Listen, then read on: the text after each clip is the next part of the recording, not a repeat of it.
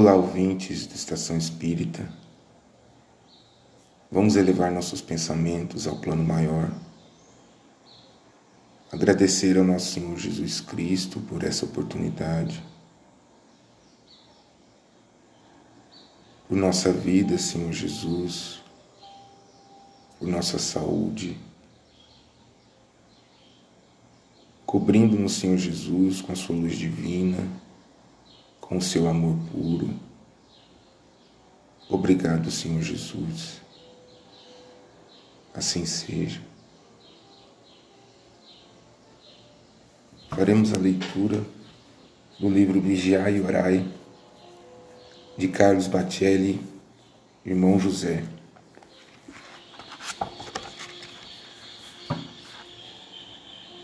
Cobranças morais. Não efetues cobranças morais a quem, segundo as tuas contas, algo tenha ficado te devendo a vida.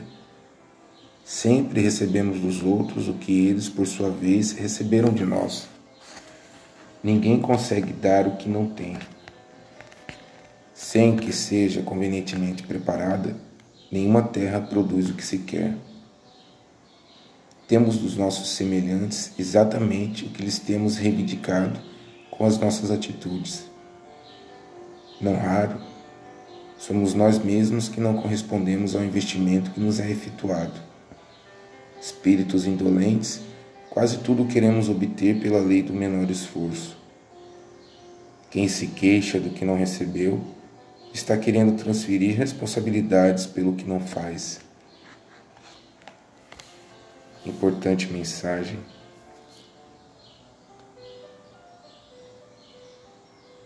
Que nos fala sobre as cobranças morais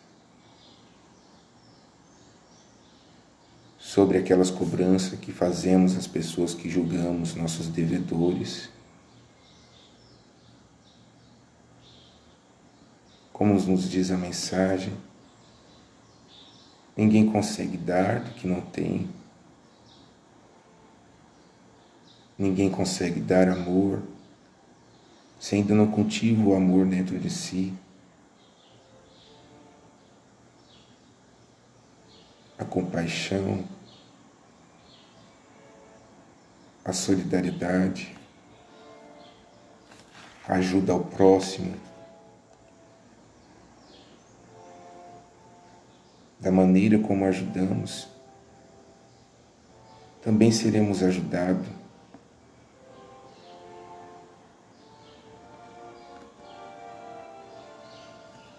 Faremos a leitura do livro Jesus no Lar.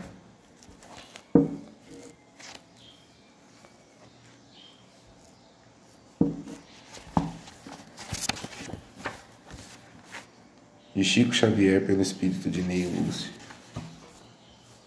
O auxílio mútuo. Diante dos companheiros, André leu expressivo trecho de Isaías e falou comovido quanto às necessidades da salvação. Comentou Mateus os aspectos menos agradáveis do trabalho e Felipe opinou que é sempre muito difícil atender a própria situação quando nos consagramos ao socorro dos outros. Jesus ouviu os apóstolos em silêncio e, quando as discussões em derredor se enfraqueceram, comentou muito simples. Em zona montanhosa, através de região deserta, caminhavam dois velhos amigos, ambos enfermos, cada qual a defender-se, quanto possível, contra os golpes do ar gelado, quando foram surpreendidos por uma criança semi-morta na estrada ao sabor da ventania de inverno. Um deles fixou o singular achado e clamou, irritadiço: Não perderei tempo. A hora exige cuidado para comigo mesmo. Sigamos à frente. O outro, porém, mais piedoso, considerou: Amigo, salvemos o pequenino. É nosso irmão em humanidade. Não posso, disse o companheiro, endurecido. Sinto-me cansado e doente. Esse desconhecido seria um peso insuportável. Temos frio e tempestade. Precisamos ganhar a aldeia próxima sem perder de minuto, sem perda de minuto. e avançou para diante em largas passadas. O viajor, de bom sentimento, contudo, inclinou-se para o menino estendido. Demorou-se alguns minutos, colando-o paternalmente ao próprio peito, e aconchegando ainda mais, marchou adiante, embora menos rápido. A chuva gelada caiu metódica pela noite adentro, mas ele, sobraçando o valioso fardo, depois de muito tempo atingiu a hospedaria do povoado que buscava. Com enorme surpresa, porém, não encontrou aí o colega que o precedera. Somente no dia imediato, depois de, de minuciosa procura, foi um infeliz viajante encontrado sem vida num desvão do caminho alagado seguindo a pressa e a sós com a ideia egoísta, egoística de preservar-se, não resistiu à onda de frio que se fizera violenta e tombou encharcado, sem recursos com que se pudesse fazer face ao congelamento, enquanto o companheiro, recebendo em troca o suave calor da criança que sustentava junto do próprio coração, superou os obstáculos da noite frígida, guardando-se indene de semelhante desastre, descobrira a sublimidade do auxílio mútuo, ajudando ao menino abandonado a ajudar a si mesmo, avançando com sacrifício para ser útil ao trem, conseguira triunfar dos percalços da senda, alcançando as bênçãos da salvação recíproca. A história singela deixara os discípulos surpreendidos e sensibilizados. Terna admiração transparecia nos olhos úmidos das mulheres humildes que acompanhavam a reunião, ao passo que os homens se entreolhavam espantados. Foi então que Jesus, depois de curto silêncio, concluiu expressivamente: As mais eloquentes e exatas testemunhas de um homem perante o Pai Supremo são as suas próprias obras. Aqueles que amparamos constituem nosso sustentáculo, o coração que socorremos converter-se-á agora ou mais tarde em recurso ao nosso favor. Ninguém duvide. Um homem sozinho é simplesmente um adorno vivo da solidão, mas aquele que coopera em benefício do próximo é credor do auxílio comum. Ajudando, seremos ajudados. Dando, receberemos. Esta é a lei divina. Importante mensagem contida no livro Jesus no Lar, que nos fala sobre o auxílio mútuo. Nessa pequena história contada sobre os dois viajantes, aos quais um, tocado de compaixão, ajudar aquele pequeno ser desvalido, entregue à própria sorte. Quando essas duas almas se unem, se aquecem se fortalecem, a vida é preservada, o amor é mantido. Através do auxílio mútuo, estamos sendo ajudados também pela espiritualidade, colocando-os no caminho desses seres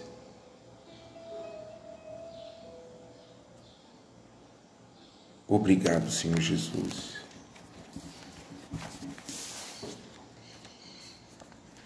Faremos a leitura do livro intitulado Contos desta e de outra vida, de Chico Xavier pelo espírito de irmão X, o mancebo rico. Diante do assunto que se referia ao congraçamento de grupos religiosos, o poderoso Simão, sábio israelita desencarnado, considerou sorridente. Semelhantes problemas já vicejavam a respeito do próprio Cristo. E à vista da curiosidade geral, o ancião relatou. Efraim, filho de Bunã, era um chefe prestigioso, prestigioso dos fariseus, considerado cabeça dos ilelitas, que, ao tempo do Senhor, eram francamente mais liberais e mais instruídos que os partidários do Rabi e Shammai, fanáticos e formalistas. Judeu profundamente culto, Efraim, aos quarenta, já se fizera autoridade máxima dos herdeiros espirituais de Iléu, o admirável doutor das sete regras. Excessivamente rico, dispunha não somente de valiosas terras cultivadas e de formoso palácio residencial em Jericó, no qual sustentava largo prestígio, mas também de casas diversas em Jerusalém, vinhedos e campos de cevada, rebanhos e negócios importantes na Síria. Entretanto, não era só isso, era o depositário dos recursos amoedados de companheiros numerosos. Todo fariseu e lelita que se lhe vinculasse à amizade hipotecava-lhe confiança e, com isso, os próprios bens. Transformara-se-lhe a fortuna pessoal, desse modo, em extensa formação bancária, recolhendo depósitos vultosos e pagando juros compensadores. No centro da organização, cujos interesses financeiros se expandiam constantes, era ele, embora relativamente moço, um oráculo e um amigo. O narrador fez longa pausa, como se nos quisesse monopolizar as atenções, e prosseguiu.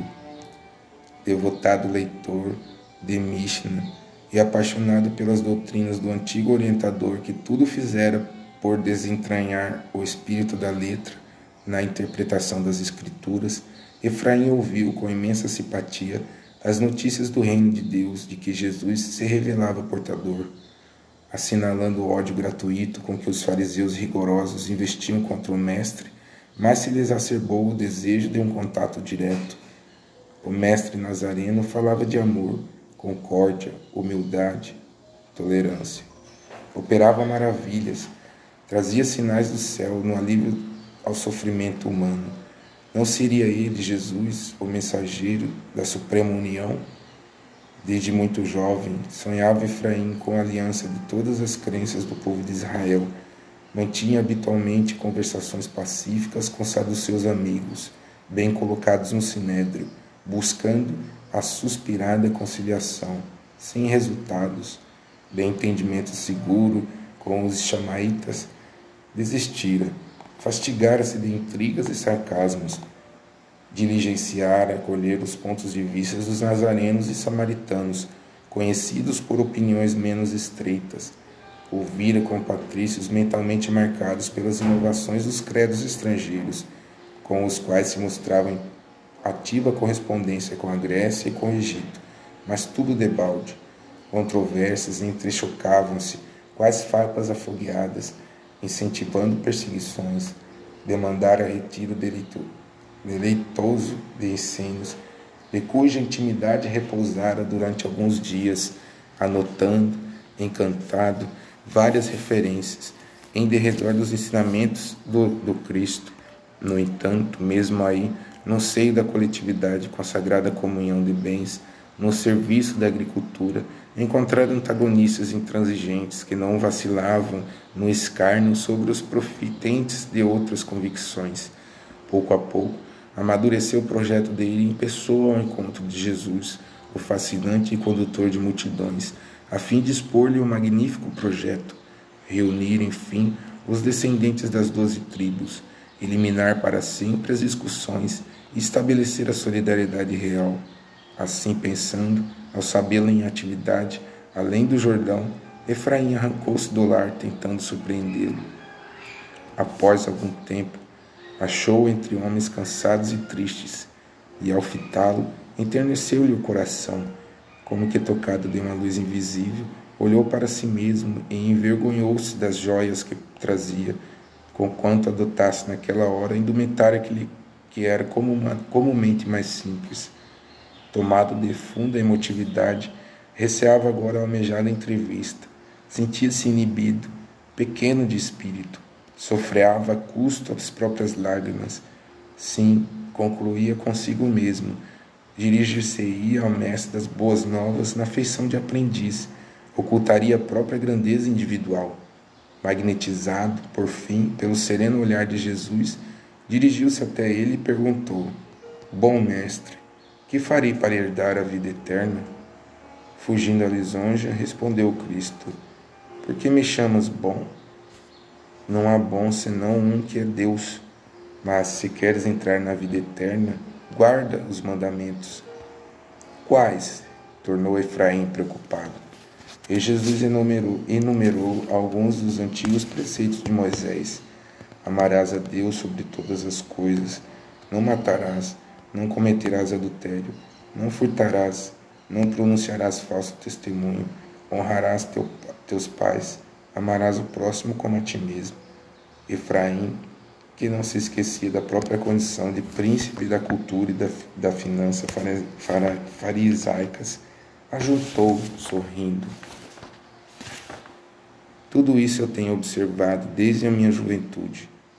O mestre, no entanto, fixou nele os olhos lúcidos, como a desvendar-lhe o âmago da alma, e considerou: Algo te falta ainda. Se queres aperfeiçoar-te, vai, vende tudo que tens tudo entregando aos pobres, e terás um tesouro nos céus. Feito isso, vem e segue-me. O poderoso dirigente dos fariseus, contudo, ao ouvir essas palavras, recordou subitamente as enormes riquezas que possuía e retirou-se, muito triste. Veridiano, um amigo que nos partilhava os estudos, indagou, logo que o relator deu a narrativa por terminada. Não será esta a história do mancebo rico mencionada no Evangelho? Simão esboçou largo sorriso e informou, sem mais nem menos. E assinalando-nos a surpresa, concluiu, sem que nos fosse possível aduzir depois qualquer comentário. A fusão dos agrupamentos religiosos no mundo é assunto muito velho, é aconselhada com ardor aqui e ali. Entretanto, quando se fala em esvaziar a bolsa em favor dos necessitados, para que o amor puro garanta a construção do reino de Deus nas forças do Espírito, quase todos os patronos da apregoada união se afastam muito tristes. Importante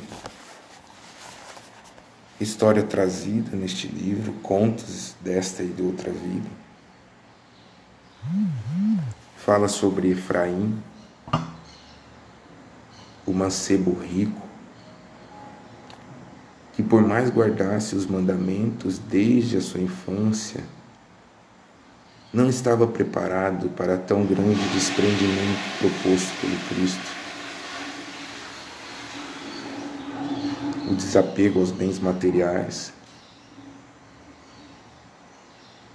E retirou-se triste, pois aquele, aquela condição para que fosse de fato seguir Jesus sem esse peso da matéria. Foi por demais.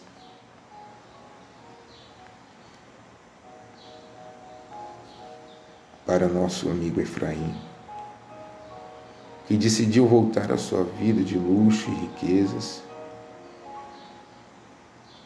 assim como Jesus seguiu seu caminho com seus apóstolos. Mesmo com a ausência de um deles.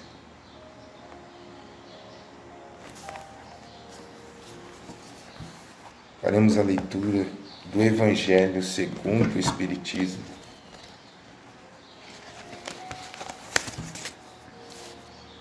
A verdadeira propriedade. Pascal,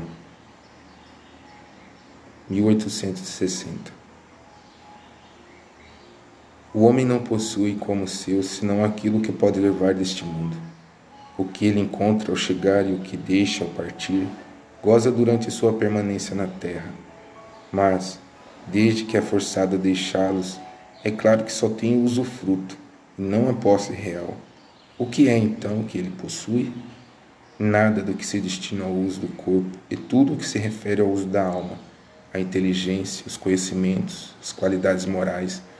Eis o que ele traz e leva consigo, o que ninguém tem o poder de tirar-lhe, e o que ainda mais lhe servirá no outro mundo do que neste dele depende estar mais rico a partir do que ao chegar neste mundo, porque a sua posição futura depende do que ele houver adquirido no bem. Quando um homem parte para um país longínquo, arruma a sua bagagem com os objetos de uso nesse país e não se carrega de coisas que não lhe seriam que lhes seriam inúteis. Fazei, pois, o mesmo em relação à vida futura, aprevisionando-vos de tudo o que nela vos poderá servir, aprovisionando-vos de tudo o que nela vos poderá servir. Ao viajante que chega a uma estalagem, se ele pode pagar, é dado um bom alojamento, ao que pode menos, é dado um pior, e ao que nada tem, é deixado ao relento. Assim acontece com o homem quando chega ao mundo dos espíritos. Sua posição depende de suas posses, com a diferença de que não pode pagar em ouro. Não lhe perguntará: quanto tinhas na terra? Que posição ocupavas? Era príncipe ou operário? Mas lhe será perguntado: o que trazes? Não será computado o valor de seus bens, nem de seus títulos, mas serão contadas as suas virtudes. E nesse cálculo, o operário talvez seja considerado mais rico do que o príncipe. Em vão alegará o homem que antes de partir pagou em ouro a sua entrada no céu, pois terá como resposta: as posições daqui não são compradas, mas ganhas pela prática do bem. Com o dinheiro podes comprar terras, casas, palácios, mas aqui só valem as qualidades do coração. És rico dessas qualidades, então sejas bem-vindo. É, e, e teu é o primeiro lugar, onde todas as venturas te esperam. És pobre? Vai para o último, onde serás tratado na razão de suas posses. Importante mensagem do Evangelho que nos faz também recordar a história de Efraim, que possuía riquezas materiais, mas que talvez a verdadeira riqueza fosse aquela que ele não possuía.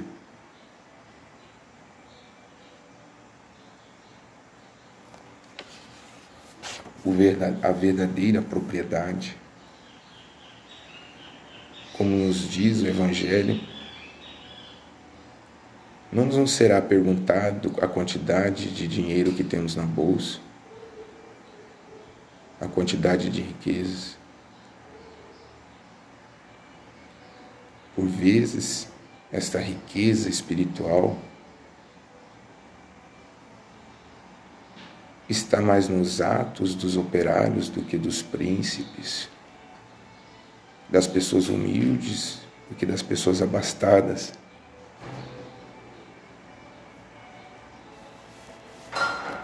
Que possamos refletir sobre essas mensagens, sobre o que possuímos, sobre o nosso corpo e nossa alma. E possamos, através da prática do bem, adquirir a verdadeira propriedade. Faremos leitura de poesia contida no livro através do tempo de Chico Xavier. Espírita. Companheiro de rudes pés sangrentos, guarda no peito atribulado e aflito as visões que percebes no infinito, alvoradas, estrelas, firmamentos segue calando os trágicos lamentos do coração chagado irme proscrito, mas ergue a luz por templos de teu rito, entre os muros terrestres desatentos, sem dourado bastão para teus sonhos, transpõe gemendo os vórtices medonhos das sendas abismais para o futuro, e deixarás no pranto de teus rastros o caminho celeste para os astros e a vitória divina do amor puro. Cruz e Souza Fiquem com Deus e até a próxima.